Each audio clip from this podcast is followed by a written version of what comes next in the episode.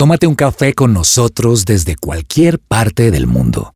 Esto es Central Café.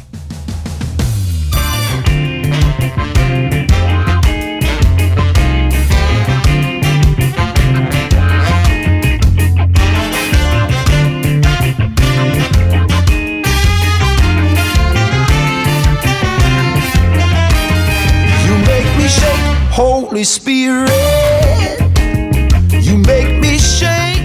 Hola, hola, un saludo muy especial para todos nuestros oyentes, los oyentes de Central Café, a todos los que nos están sintonizando a través de mil 160 AM a través de cualquiera de las plataformas digitales, a través de un podcast. Esperamos que nos estén escuchando en el momento preciso, porque yo creo que las cosas pasan cuando tienen que pasar. Hoy quiero saludar especialmente a esta mesa femenina que me acompaña el día de hoy.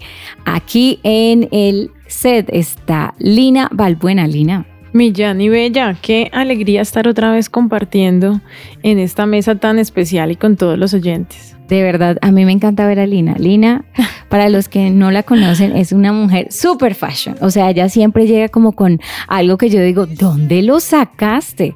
Y lo mejor es que ella tiene sus recursos, o sea, los lugares a donde los va a conseguir. Sí, me encanta, me encanta vestirme bonito, me encanta disfrutarlo. Hoy me dijo, si me muero, me muero linda. Ah. Total, exacto. Antes muerta que sencilla. Y también desde Washington nos acompaña Laura Ramírez, nuestra corresponsal en los Estados Unidos. Laurita, bienvenida a Central Café. Qué honor tenerla con nosotros. Hola, Millani, gracias, gracias a ti, gracias a toda la mesa femenina, como decías, con Lina, contigo.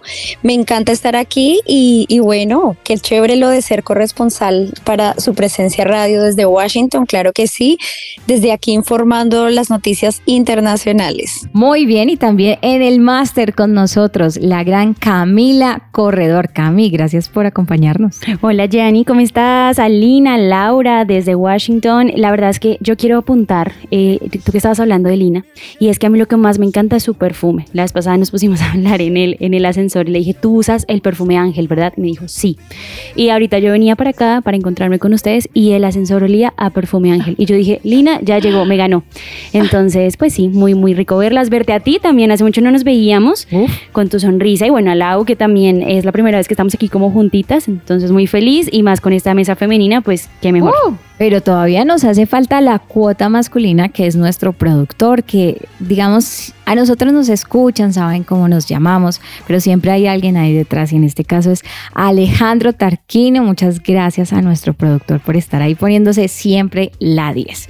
Y esperamos que este programa les guste mucho porque tiene de profundidad lo que tiene de doloroso. Pero lo bueno de las cosas dolorosas es que siempre sale el sol. Así, que esperemos que esto pase con este programa. Y yo quiero iniciar preguntándoles a ustedes si han tomado una decisión últimamente que haya cambiado su vida.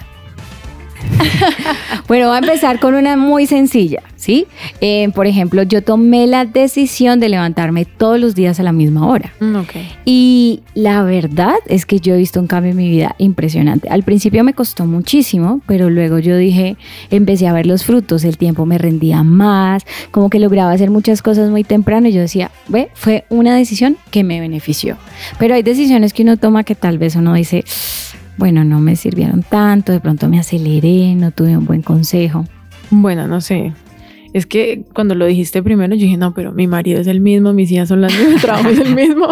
algo que me haya cambiado la vida, pero sí tocas algo muy importante y es que esos pequeños cambios, ¿no? De rutina pueden generar unos cambios enormes en nuestra vida. Mira que a mí me pasó al revés. Yo venía sufriendo con la necesidad de aprender a madrugar y en la mañana yo definitivamente no soy gente y acostándome eh, muy temprano. Y dije, no, está bien, nosotros realmente que nos toque madrugar, no nos toca madrugar a ninguno en casa. Entonces, y si alargamos un poquito más la noche y más bien nos levantamos más tardecito y lo estamos haciendo así y como familia nos está funcionando. Laurita, Totalmente de acuerdo con la teoría de Lina, porque confieso aquí ya que estamos entre mujeres en esta mesa, a mí me cuesta bastante madrugar también y, y cuando lo hago como que es todo el día sintiéndome como si no hubiera, como si no hubiera dormido en toda la noche. Entonces me gusta y también lo he hecho así, como que aprovecho la tarde y la noche para hacer muchas, muchas cosas. Eso sí, estoy tratando de tener organizada una agenda de tareas por hacer, de muchas cosas, pues porque como muchas, como todas ustedes, creo que todas hacemos de todo un poquito. Entonces estamos con la familia, con el trabajo, con otro trabajo, con el ministerio, con la iglesia, con miles de temas y a veces la agenda como que no da abasto pero es cuestión de organizarse, pero sí reconozco y confieso aquí que eh, me cuesta mucho madrugar, sin embargo, no desisto de un día lograrlo. Yo lo hago por, porque me toca, ¿no? Como por reto, pero también me cuesta y poco a poco el cuerpo como que se va acostumbrando. Y ustedes dirán, pero ¿qué tiene que ver esta pregunta con el tema del día? Y es que hay decisiones que nos pueden ayudar para bien, pero hay otras que las tomamos en momentos difíciles, sin, sin consejos suficientes, que pueden cambiar nuestra vida de una manera radical, para siempre y de maneras muy dolorosas. ¿Quieren saber de qué se trata? Quédense con nosotros en Central Café.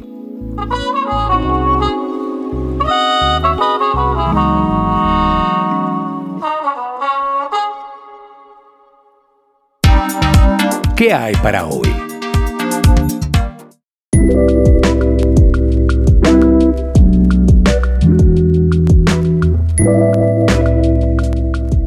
En muchas situaciones las personas que están pasando por un problema económico o en busca de un mejor futuro en otro lugar, pues eh, reciben propuestas ya sea por redes sociales o por una persona medio conocida, ofertas laborales o promociones artísticas, y la gente las acepta sin recibir consejo suficiente. Y muchas de ellas pueden terminar siendo víctimas de trata de personas.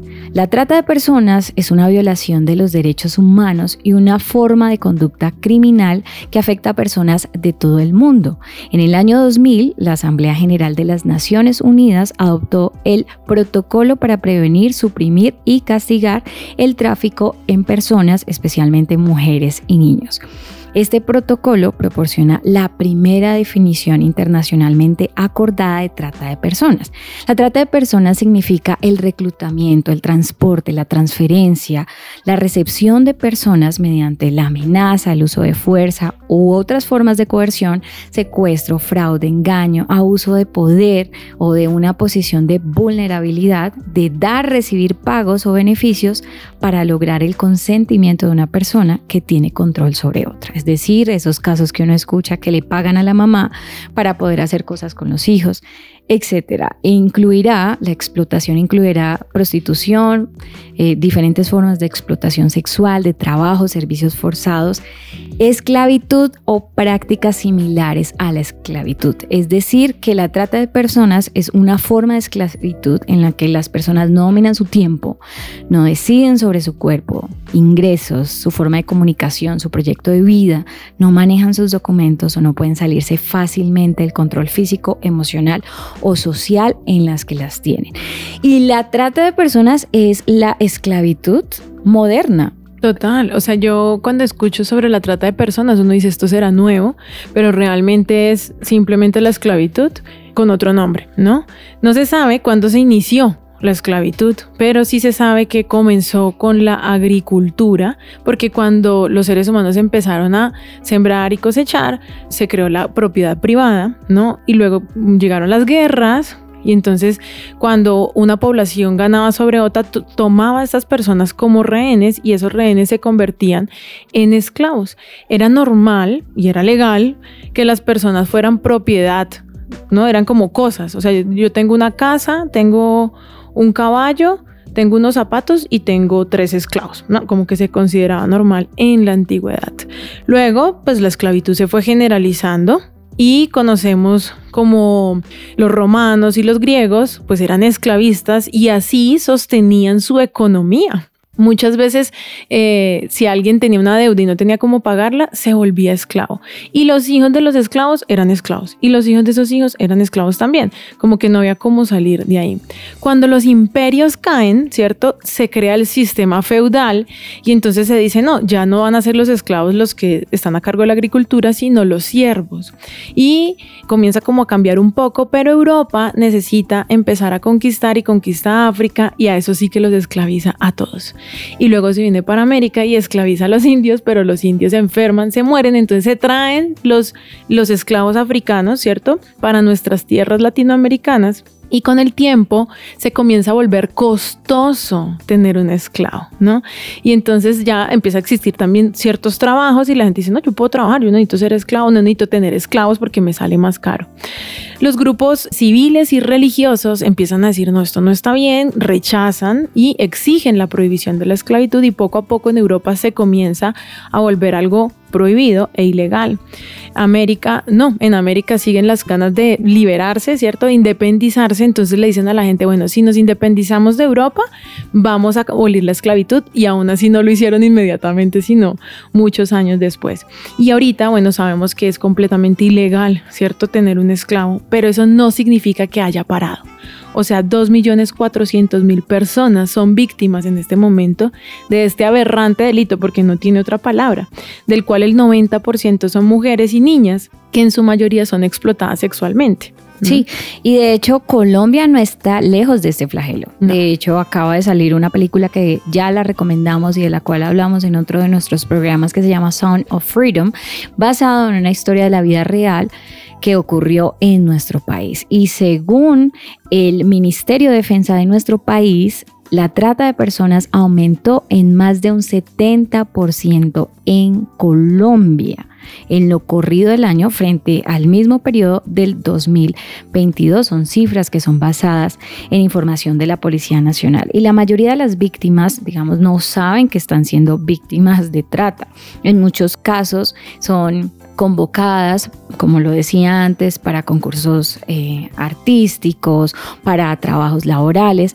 Imagínense que la mayoría de, de estas situaciones pasan cuando las personas tratan de migrar ¿sí? Es algo que afecta mucho a los migrantes a unos lugares mejores, ¿cierto? Entonces, cuando intentan migrar a zonas, digamos, de zonas menos ricas a más ricas o más desarrolladas o a las regiones más cercanas, ¿sí? Entonces, por ejemplo, la gente de zona rural que viene a la ciudad también son explotadas, pero también hay una que es transnacional, donde les ofrecen mejores trabajos, por ejemplo, en Chile, eh, actualmente se han desarticulado bastantes bandas que estaban funcionando entre Colombia y Chile.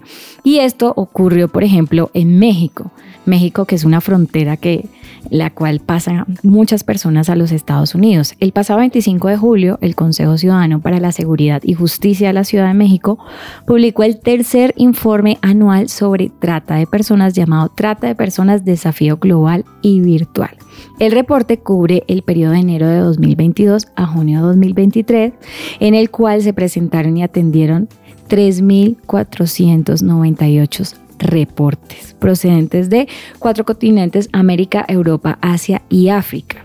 Según el informe, el 49.7% de las víctimas identificadas de trata de personas son menores de edad. Este flagelo ocurre, la mayoría, como lo decía Luina, es explotación sexual, pero también hay para esclavitud de trabajo forzoso, donde ponen a la gente a trabajar 24 horas y les dicen que ellos están guardándoles el ahorro para que puedan llevar a alguien de su país otra vez a ese país, pero ellos no tienen acceso a, digamos, a su comunicación o incluso matrimonios. Entonces se casan y ya teniendo familia, el señor les dice, es que tengo una deuda, necesito que me ayude a salir de esto, sino y las eh, esclavizan. Sí, y las llevan a que se prostituyan y bueno, y, y, de ahí están conectados con redes gigantes. Hoy vamos a hablar de este tema y Laurita también, usted nos tiene una página especializada en trata de personas. Así es, Yanni. La Fundación Organización No Más Trata, que inicia en, en, Madrid, España, que era uno de los grandes destinos donde más hacía, se llevaban personas víctimas de Latinoamérica. Es decir, muchos salían de países como Colombia, Venezuela, de Centroamérica y eran llevados a Madrid, España y allí se empezaba un proceso de esclavitud cifras tremendas que tiene esta organización No Trata y es que cuatro de cada cinco personas en esta situación son mujeres o niñas. Entonces vemos que hay una grande vulnerabilidad también con el género femenino, pero lo tremendo de este tiempo es que ya también los niños y los hombres están siendo víctimas de esto también pues debido a, también al, crecimiento de la demanda. Entonces eh, es muy fuerte, pues lo que, lo que decía Yani, ya lo hablaron en el programa anterior sobre la película, ver que en Colombia eh, principalmente en la ciudad de Cartagena, es un epicentro muy fuerte en el que se tienen a muchas personas, muchos niños esclavizados, ocultos en lugares en cantidades tremendas como de a 200, de a 300 que los tienen allí listos para la oferta del turista y que el mayor consumidor de este servicio es Estados Unidos. Son cifras y son datos que, que, encontramos en la página de, de esta organización No Más Trata, y cada vez más en Internet y en las redes sociales y otro tipo de páginas web están creando nuevas oportunidades para el tráfico de menores y para conectar a las víctimas con los abusadores. Estas plataformas son utilizadas para publicitar ofertas de trabajo falsas que sirven para captar a las futuras víctimas. Se intenta siempre simplificar esta realidad y equiparla como equipararla a la prostitución y como que se trata de, siempre pintar un escenario, lo que, lo que contaba Yanni, y pues nos encontramos que quiénes son las personas más vulnerables a este tipo de engaño, normalmente jóvenes, jovencitas, personas de bajos recursos, personas como lo contaba Yani en áreas rurales o aún en la ciudad, pero que están buscando una oportunidad, que quieren salir del país, que quieren tener mejores crecer, oportunidades, lograr como sus sueños mejor exactamente. Son las personas más vulnerables a que vean una oferta en internet y ahora con el acceso a las redes sociales, con el acceso a, a, los sitios web, pues ellos tienen más acceso a víctimas, pero de la manera más sencilla. Y más y nuestra invitación con este programa es sensibilizar y más fácil, claro, más fácil de lo que de lo que era antes y nuestra intención es sensibilizar porque tal vez muchos jóvenes nos pueden estar escuchando y quizás están contemplando una posibilidad, alguna propuesta que, que han tenido por allí cercana y como lo decíamos al principio, no comer entero. Claro, no han recibido el consejo suficiente y esperamos que este programa les abra los ojos. Pero para hablar con mayor profundidad y certeza de este tema, tendremos una invitada especial, una mujer que de verdad sabe de esto y que ha luchado por la libertad de cientos de mujeres en el mundo. Ya regresamos.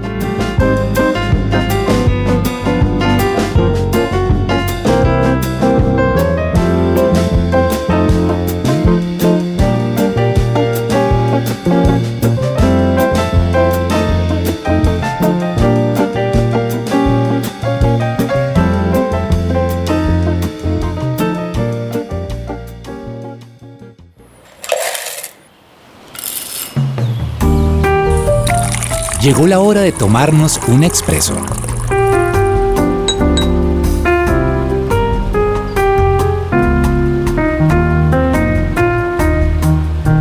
para tomar conciencia sobre esta problemática está con nosotros una persona demasiado importante, una invitada muy especial. Ella es fundadora de la Comisión Unidos versus Trata.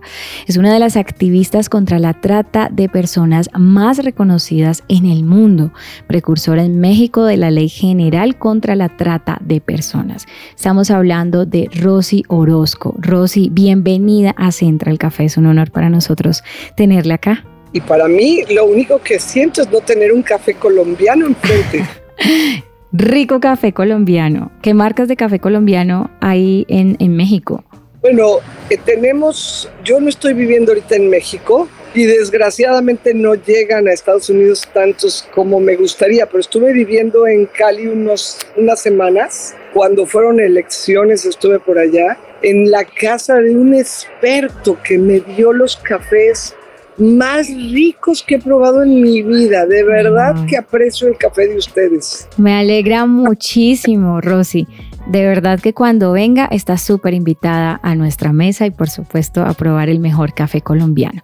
Y estamos hablando de este tema tan doloroso para el corazón y tan común.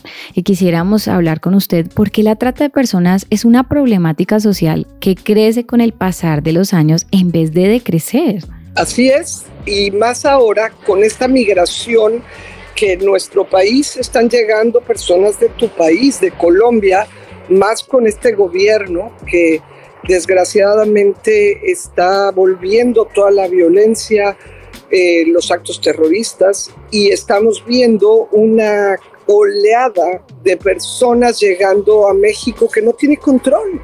Entonces los tratantes, las personas esclavizadores, las personas más malvadas del planeta que son capaces de ver al ser humano como mercancía están aprovechándose para estar obligándoles a prostituirse, a pedir dinero, a mendigar o a participar de crímenes.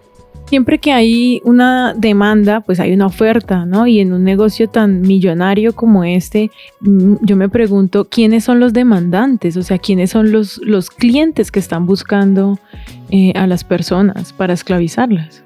En todos los países esta cadena empieza por quienes les enganchan, por la gente que hace el grooming, pero sí termina la cadena en el cliente explotador.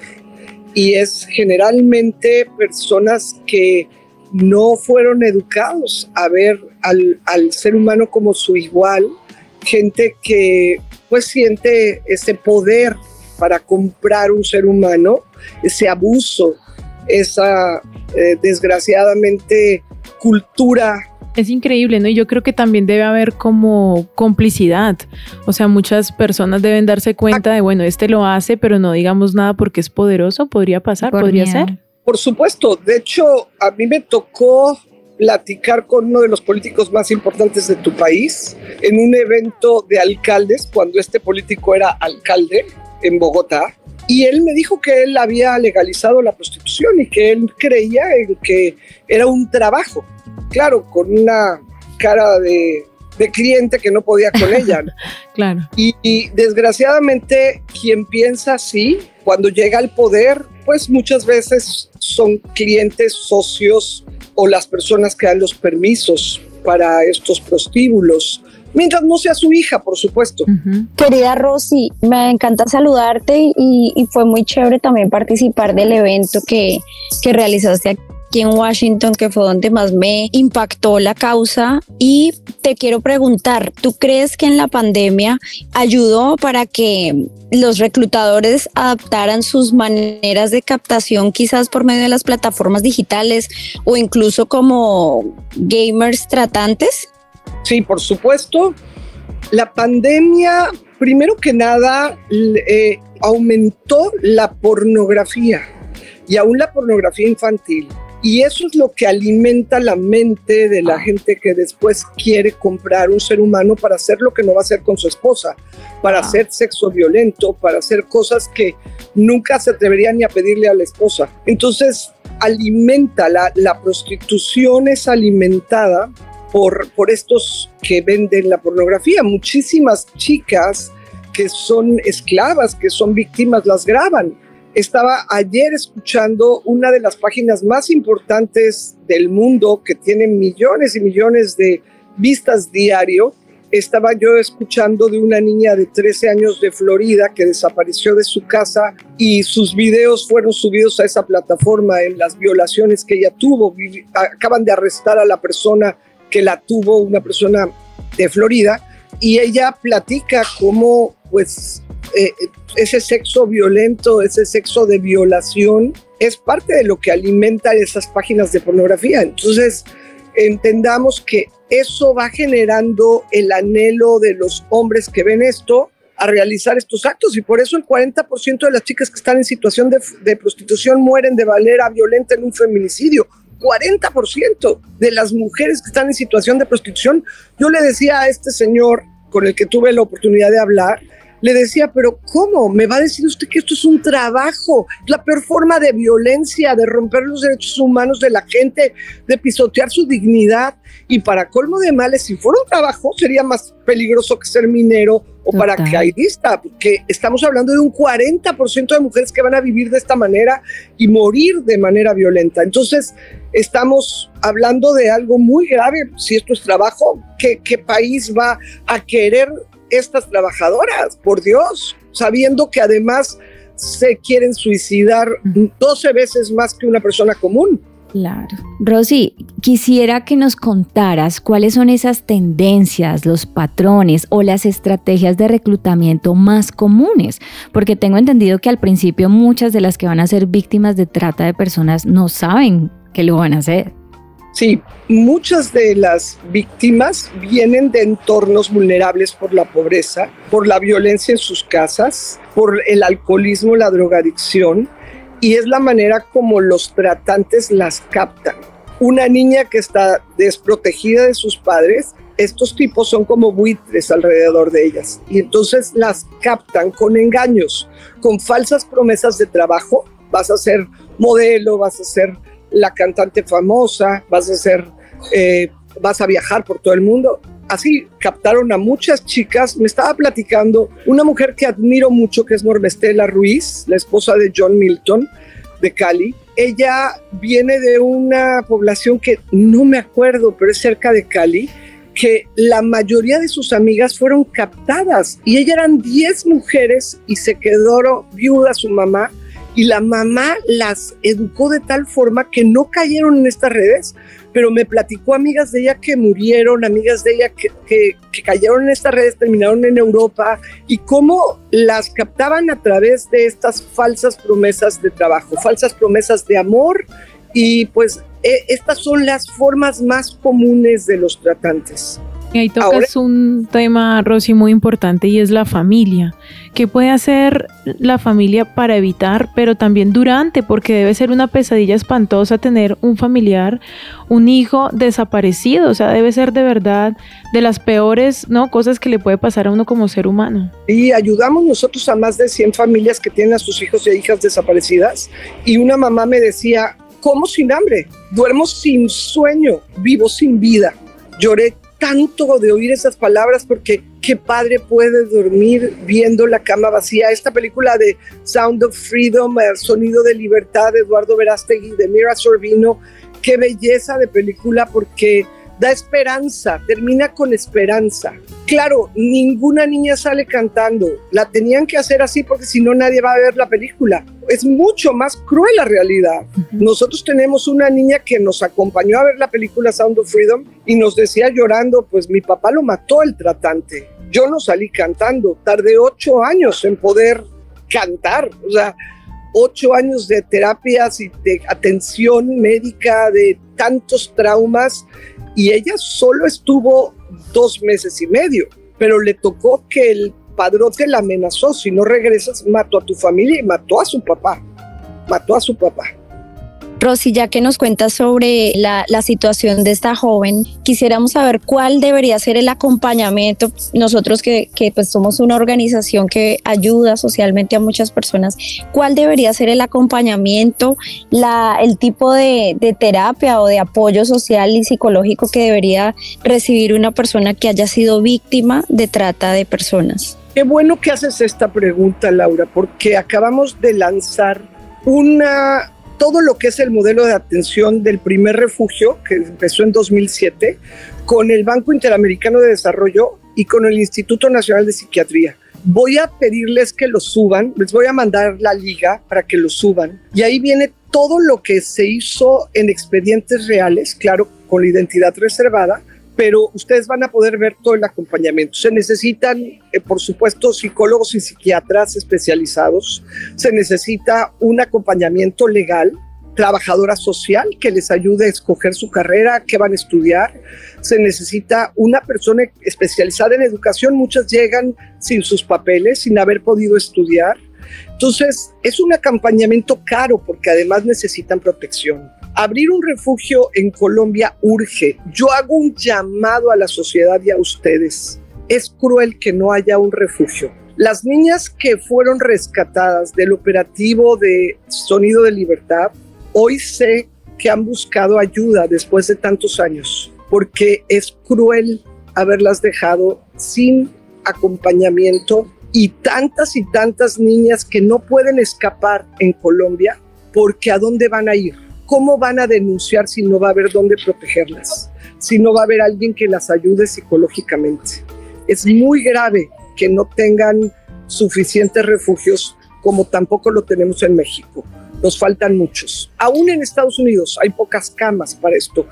Hay muy poca gente que quiera arriesgar la vida por el prójimo y ayudar a las víctimas. Por eso valoro mucho lo que ha hecho Fundación Camino a Casa. Bueno, esto es doloroso y esperamos que este programa llegue a muchos oyentes para reconocer esta problemática y también de alguna manera un llamado al gobierno a necesitamos ya sabemos que es una problemática real, que existe, que es dolorosa, pero necesitamos que también la justicia tenga un poco de celeridad y de inversión en este tema. Rosy Orozco, fundadora de la Comisión Unidos versus Trata, una de las activistas contra la trata de personas más reconocidas en el mundo, precursora en México de la Ley General contra la Trata de Personas. Ustedes pueden saber más sobre ella a través de su página de internet www.rosyorozco.com y queda uno con muchas sensaciones en el corazón. Hay algo específico que me llamó la atención de lo que decía Rosy, son personas que no lograron o no se les enseñó a ver a su prójimo como semejantes, sino que simplemente están viendo en ellos eh, dinero una manera de hacer dinero. Y finalmente las personas que hacen esto son personas rotas cuyo cerebro está roto y que muchos de ellos han sido influenciados y transformados por la pornografía, porque la pornografía, al igual que la cocaína, tiene la capacidad de transformar el cerebro. Entonces la gente empieza a consumir, pero ya luego tiene que ser dosis más fuerte y es desde, cuando empiezan desde ver una escena de dos personas teniendo intimidad hasta llegar a usos sexuales y después de eso a cometerlos. Doloroso, pero nosotros también podemos eh, ser conscientes y estar súper pendientes de contribuir a que esto no siga pasando, Lina. A mí me parece que estamos muy pendientes, como tú decías, de la economía, ¿cierto? Y también de las leyes y se nos olvida el corazón. Y creo que es la responsabilidad de nosotros, tanto como padres, como amigos, en el rol que estemos socialmente, de, de trabajar en nuestro y en el corazón de quienes están alrededor.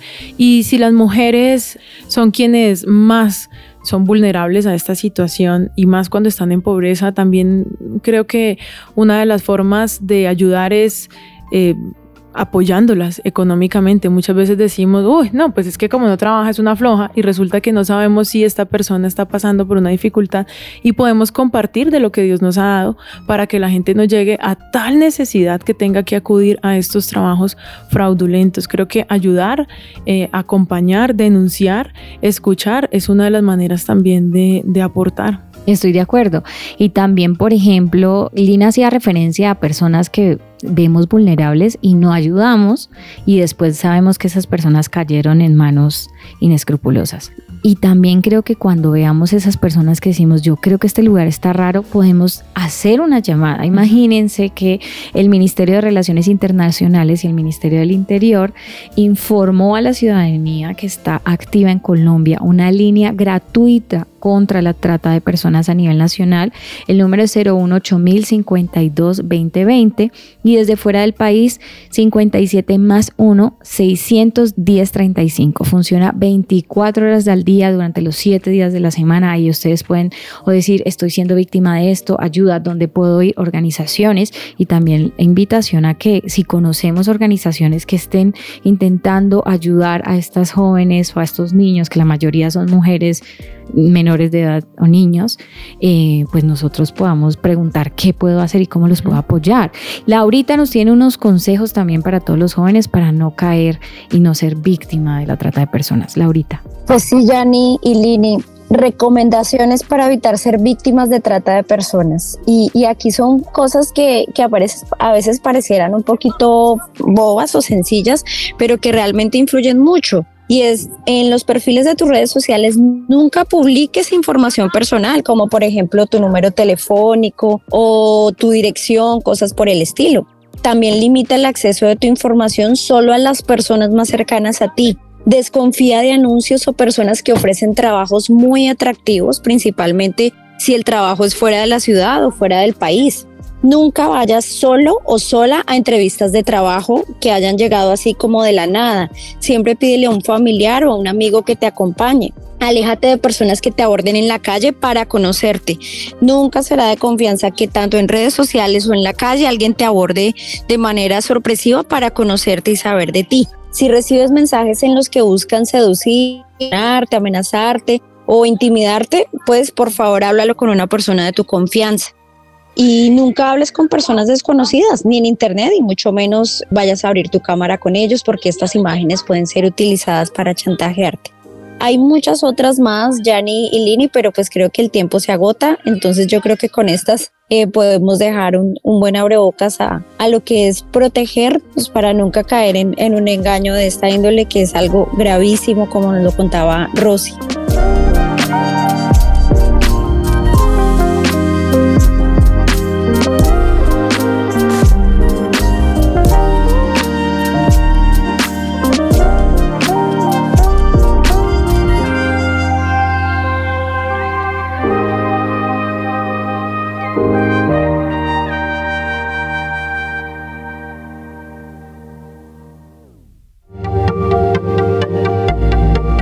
Te desconectes. Esto es Central Café.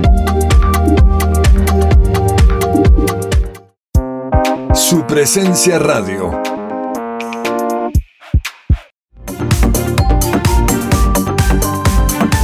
Regresamos a Central Café.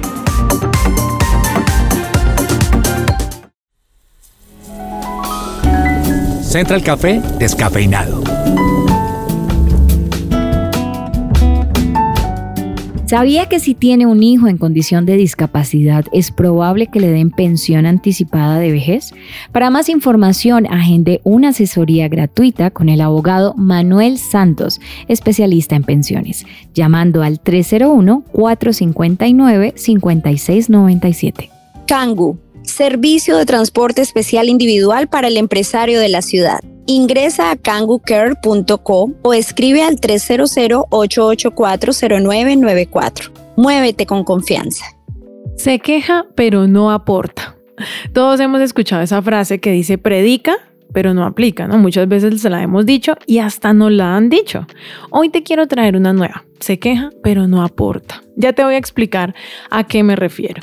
Recientemente vivimos un día sin carro en Bogotá. Estos días son programados anualmente en Colombia y en el mundo. En Bogotá solo se vive uno al año, de 365 días del año. En otras ciudades como Villavicencio, Medellín, Pasto o Palmira tienen dos días sin carro en el año. Entiendo que esto nos genera un cambio fuerte en nuestra rutina, que no es una rutina caprichosa, ¿no? Pues tenemos que ir a trabajar, a estudiar, a hacer dinero para pagar. Eso es verdad. Entiendo que la informalidad en nuestro país hace que muchas personas dependan de salir cada día en su carro para conseguir el dinero de ese día. Lo entiendo. Y además este año sucedió algo particular y fue que el anuncio era que iba un viernes y después lo adelantaron. No, ya no es el viernes, ahora es el jueves.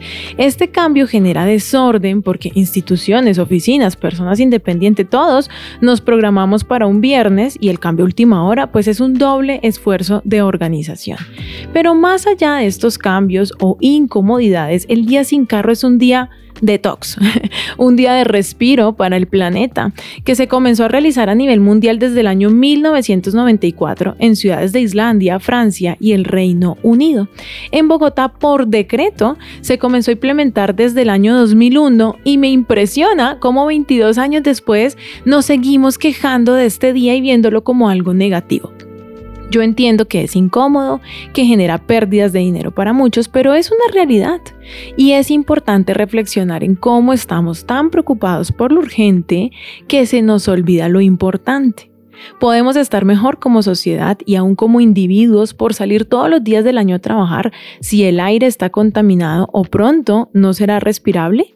¿No podríamos hacer un cambio de perspectiva y disfrutar algo que igual no está en nuestras manos cambiar? Es como la cita médica de la EPS, nos la dan el día que nos la dan, a la hora que hay, y uno se organiza.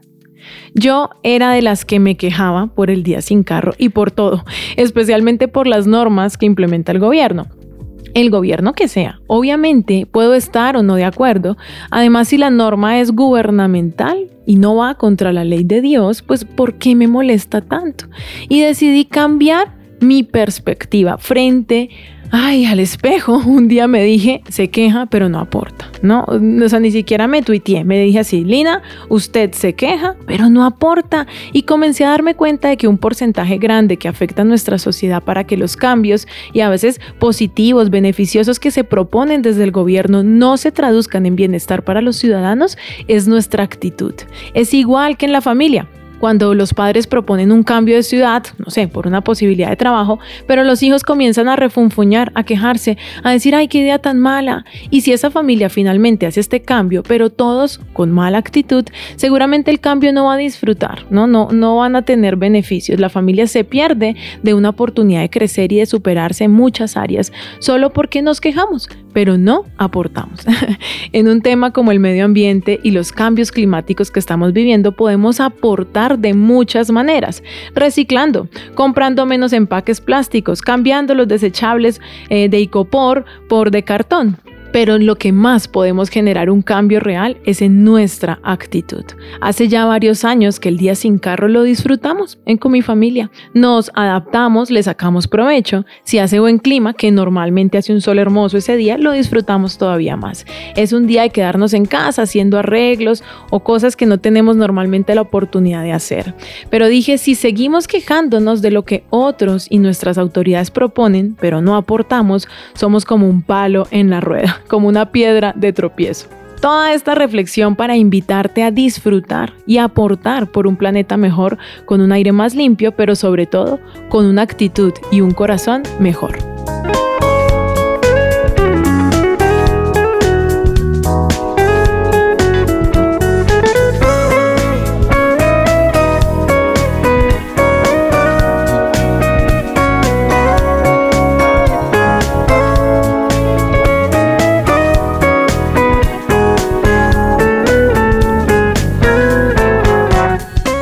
¿Estás tú o algún familiar sufriendo depresión o ansiedad? Consulta con Diana Monsalve, psicóloga con principios cristianos. Más información en www.psicologadiana.com o al WhatsApp 315-754-8899. Muchas gracias por estas recomendaciones, Laurita. A las personas que hayan sido víctimas de esto, llamen a la línea de trata de personas o que se sientan en una situación vulnerable, llamen a la línea y ahí van a recibir orientación. Por otro lado, recordarles a, a aquellas que ya fueron víctimas y han salido de eso, pues que esto a veces deja unas marcas en nuestra identidad o de sentirse uno que ya no tiene sentido la vida, que ya perdió por haber pasado por algo tan traumático. Pero la Biblia dice que Él sana a los quebrantados de corazón y les venda las heridas. También dice que Él puede hacer todo nuevo. Yo creo que además de estos apoyos de estas líneas, la invitación es encontrar a Jesús porque Jesús puede restaurar nuestros corazones y darnos una nueva vida.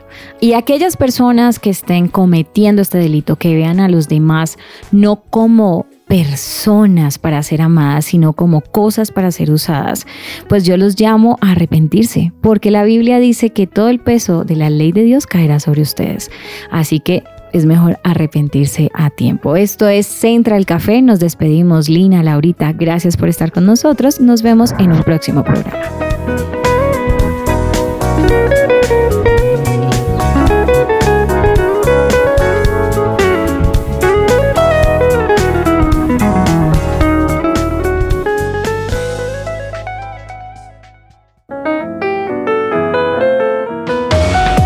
Central Café también está en su presenciaradio.com.